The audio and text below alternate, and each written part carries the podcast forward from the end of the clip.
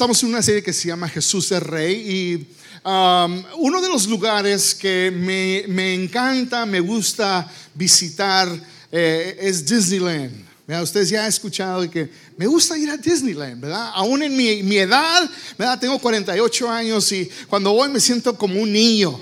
Yo creo que me, me emociono más que mis hijos cuando vamos a Disneyland porque es un lugar donde ¿verdad? tal vez si vamos por un momento, un día o, o algunos días, este, eh, me pongo feliz y, y, creo que si pudiera yo, si pudiera yo, me quedaría allí por siempre. Así que si me voy uno de esos días y no ven al pastor, por unas semanas ahí, ando, allá ando en Disneyland. Pongo mi carpa, mi tent allí y ahí me quedo, ¿verdad? Que no me molesten, pero que cada día me levanto y ahí disfrutar Disneyland. Ahora, ¿por qué? ¿Por qué me quedaría allí por siempre? Bueno, Disneyland, ¿verdad? Como ustedes saben, es el lugar más feliz del mundo, según ellos dicen, ¿no? Es el lugar más, es the, the happiest place on earth, el lugar más feliz del mundo y, y creo que hacen un buen trabajo en hacer eso, de que tú te sientas de que estás en el lugar más feliz del mundo. ¿Por qué? Porque cuando tú vas te diviertes. ¿Verdad? You have fun, it's a fun place, ¿no? Vas a un lugar y, te, te, diviertes y la atención que le dan a cada persona es increíble, ¿sí? Te, te, tratan como, como alguien especial y te sientes importante y wow, valorado. Y, no solamente eso, pero eh, eh, también la excelencia, la excelencia que ellos dan, es, es, increíble la excelencia. Y, y, por estas razones y otras, ¿no? es un lugar familiar donde podemos ir la familia y disfrutar juntos. Ah, eh, yo me quedaría ahí por siempre. Me encanta. Ahora, tal vez usted tiene un lugar donde usted tal vez ha visitado o ha vivido y usted ha dicho, yo, yo aquí me quedo para siempre. I want to stay here forever, ¿verdad? Este, no he visitado ese lugar en particular eh, eh, eh, todavía, pero lo he visto en fotos. La isla de Puerto Rico, come on. Y, me cuentan que la isla bonita y, y, las playas, y he visto sus fotos cuando van en vacaciones, y, digo, a ver, a ver, cuando vienen al pastor, esas playas bien bonitas la temperatura, 75 grados, algo así cada día, ¿verdad? No cambia. Y, la comida, los edificios, es un lugar bien histórico. Ah, o tal vez no es Puerto Rico, tal, vez es Cancún, México. Come on, Cancún. Mi esposa y yo fuimos a Cancún ah, eh, en nuestra luna de miel hace, uh, hace algunos añitos, sí. Fuimos a nuestra luna de miel y, y fuimos a Cancún y también las playas bien hermosas el agua, ¿verdad? Y la experiencia, el lugar donde nos quedamos y dice, aquí, ah, si yo vengo aquí, yo me quisiera quedar aquí por siempre, ¿no? O, tal vez no son las playas de, de Puerto Rico o, Cancún, tal vez son las playas de California. No, nadie, como que nadie dijo, ah". ok, bueno, tal vez no de California. Bueno, alguien dijo que sí, ok que usted ha visitado y usted dice, aquí me quiero quedar por siempre. O, no, son, no son las playas, tal vez es un lugar bien, bien bello y, hermoso, como un lugar como Grecia, o como Italia, o como Francia, ¿verdad? O, o un lugar así que usted ha visitado con historia y los edificios y, y todo, la cultura, y usted ha dicho, yo aquí me quiero quedar para siempre. Ahora quiero que ustedes se imaginen lo que sería estar por, por un momento en la presencia de Jesús, de estar en su presencia. No quisieras tal vez, si ese momento de estar en la presencia de Jesús sea, era lo máximo, aún más que Disneylandia, aún más hermoso que las playas de Puerto Rico, Cancún, etcétera, o cualquier otro lugar. No quisieras quedarte en la presencia, de estar en la presencia de Jesús por siempre. Amén. Ahora, quiero eh, darles un ejemplo de lo que significa, de lo que es estar en la presencia de Jesús. For just a moment, por un momento estar en la presencia de Jesús. La historia se encuentra en Lucas capítulo 10. Dos mujeres, dos hermanas, están preparando, una está preparando el hogar y, y, la otra también, pero Jesús viene a visitar a María y Marta, ¿verdad? Y, y estas mujeres están. Eh, ayudando y, preparándose. Y dice el versículo 38, dice, durante el viaje a Jerusalén, Jesús y sus discípulos llegaron a cierta aldea donde una mujer llamada Marta lo recibió en su casa. Su hermana María se sentó a los pies, escuche bien, su hermana María se sentó a los pies del Señor a escuchar sus enseñanzas, de estar en la presencia de Jesús. Ahorita les digo por qué. Pero Marta estaba distraída con los preparativos para la gran cena. Entonces se acercó a Jesús y le dijo, hey, maestro, ¿no te parece injusto que mi hermana está aquí sentada mientras yo hago todo el trabajo?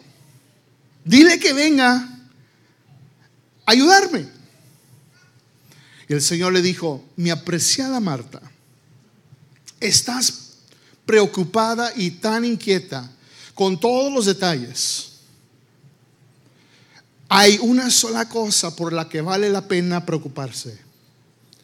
Y María la ha descubierto. Y nadie se la quitará. Pon atención. Jesús le dice a Marta de que hay una sola cosa por qué preocuparse. Pero no no le da eh, la explicación y no le dice qué es, cuál cosa debe preocuparse. Lo único que dice es de que María lo ha descubierto y nadie se la va a quitar. Ahora, ¿cuál es esa cosa que, que María descubrió? ¿Sabe lo que descubrió? Lo que descubrió es estar en la presencia de Jesús.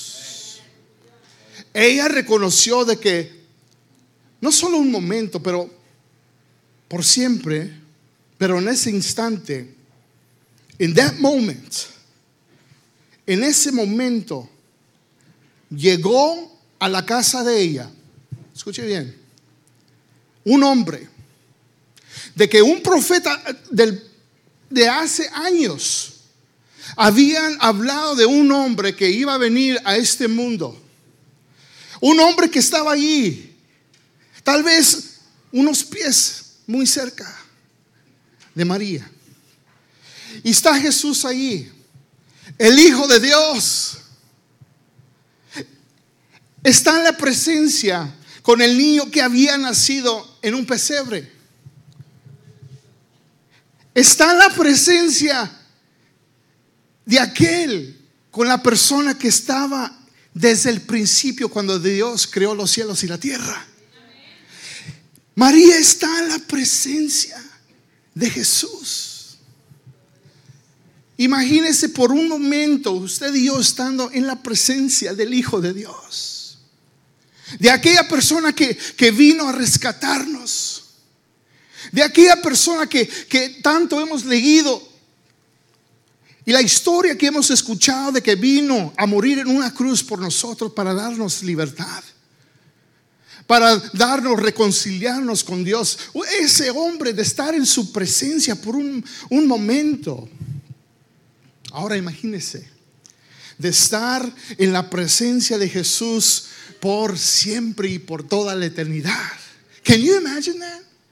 Se puede, y tal vez miren, nosotros Tal vez no lo hemos pensado y no nos hemos imaginado. ¿Sabe por qué? Porque estamos tan preocupados por lo que está pasando hoy. La vida. La vida viene. Estamos tan ocupados, preocupados y, ocupados con tantas cosas de la vida. ¿Verdad? Trabajo, hay que pagar biles, hay que comenzar una carrera, las relaciones que tenemos, cosas de la vida que nunca pensamos más allá de lo que va a pasar. Pero cuando viene ese momento hay que pensar de que usted y yo tenemos la oportunidad de, de estar con el Rey de Reyes y Señor de Señores. Y esta Navidad celebramos, ¿verdad?, de que Jesús es Rey. Jesus is King. Pero no solamente es un rey, sino que Él es el rey de reyes y señor de señores. Amén. Él es el rey de reyes y señor de señores. Y sabe que un rey, un rey tiene un reino. Un rey tiene que tener un reino. Y lo que hace tan especial el reino de Jesús son algunas cosas. Nomás les quiero dar dos. Y es esto. El primero es de que el reino de Jesús, su reino no es de este mundo.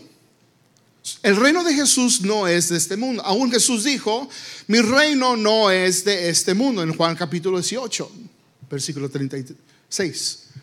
Mi reino no es de este mundo. Si su reino no es de este mundo, ¿dónde está su reino? Bueno, su reino no está aquí.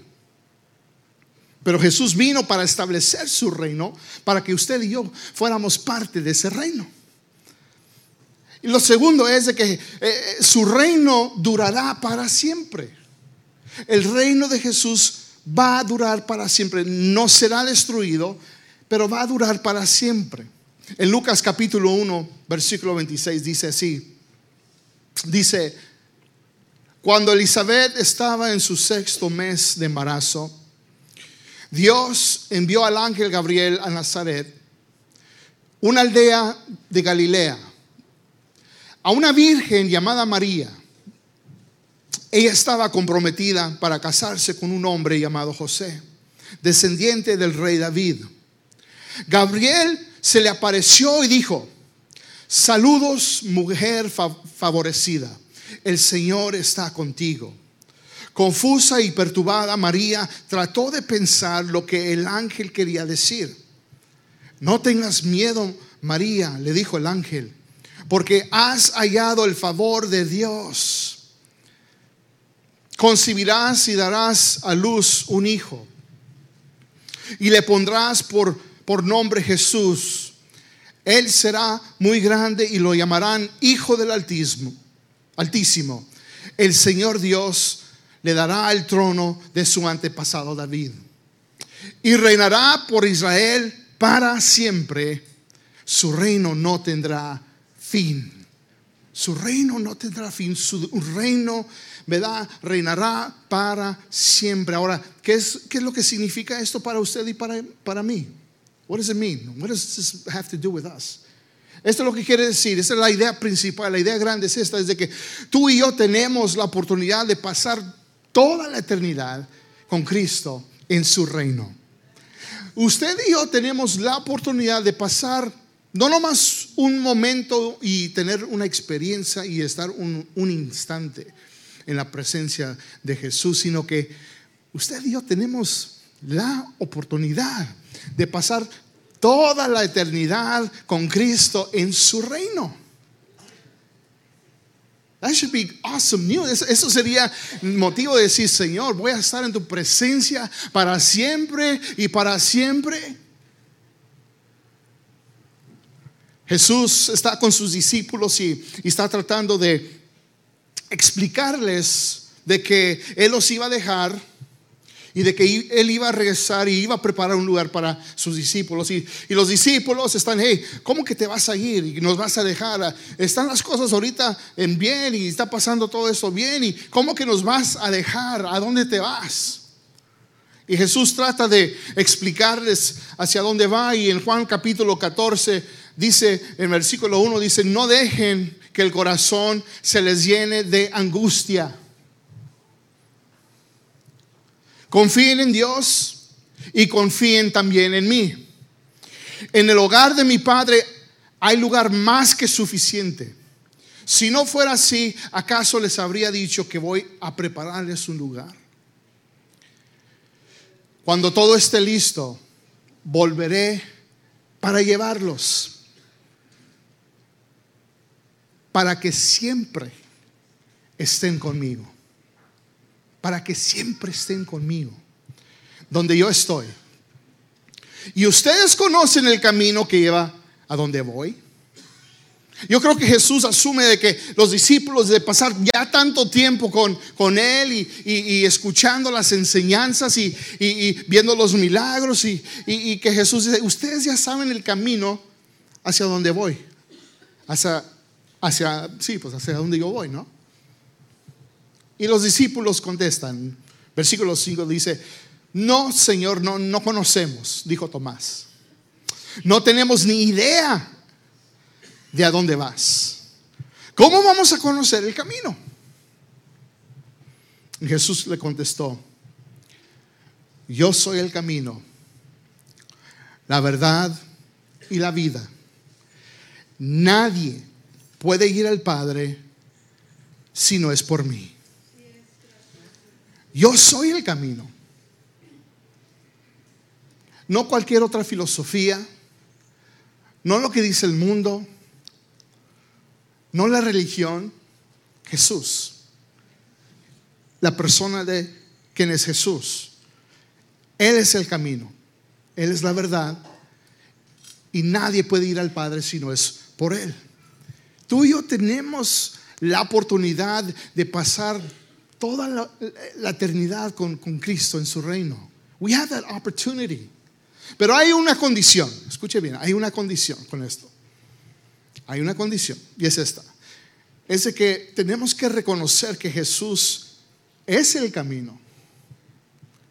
Él es la única manera en cómo llegar al Padre. Que Él es el camino, Él es la verdad y Él es la vida. No sé si eh, eh, en tu vida, no sé si te sientes en estos momentos como que te falta algo. Tal vez antes, you used to have a pep in your step. Antes estabas más gozoso. Tenías tal vez una razón por qué vivir y, estabas contento de la vida y, todo parecía de que, hey, no importa que estamos pasando por esto, eh, eras bien optimista, positivo, pero ahora todo te cae mal, todo te preocupa, tienes ansiedad tienes preocupación y, te falta como que te falta esa, ese gozo y, y no tienes vida. Pues Cristo Jesús te da vida. Él es el camino, la verdad y la vida. Y nadie puede ir al Padre si no es a través de Él. Para terminar, un rey un rey se sienta sobre un trono para demostrarles como símbolo de su poder y su autoridad.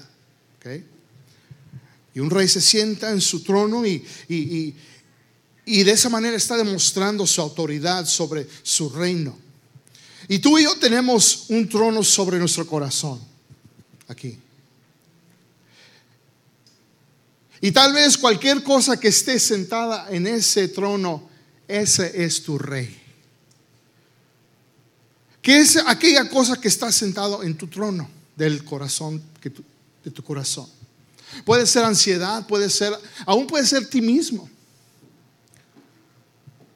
Que no has puesto a Cristo ahí donde Él debe de estar. Pero tú estás sentado y tú estás control de tu vida y tú haces tus decisiones y, y, but we know what, what happens, right? Sabemos hacia dónde va cuando hacemos eso. Pero lo que quiere hacer Jesús, Jesús quiere ser el rey de tu vida y de tu corazón. ¿Cuántos pueden decir amén? Y la única manera que Él puede hacer esto es si tú le das permiso. Si tú le das permiso de sentarse sobre el trono de tu corazón, si tú le das ese permiso, you give him that, that permission, le das el permiso y le dices, Jesús, Tú eres el rey de reyes y señor de señores. Tú tienes un trono. Tú tienes un reino. Yo sé que ese reino no es no es de este mundo. Ese reino, Jesús, ¿verdad?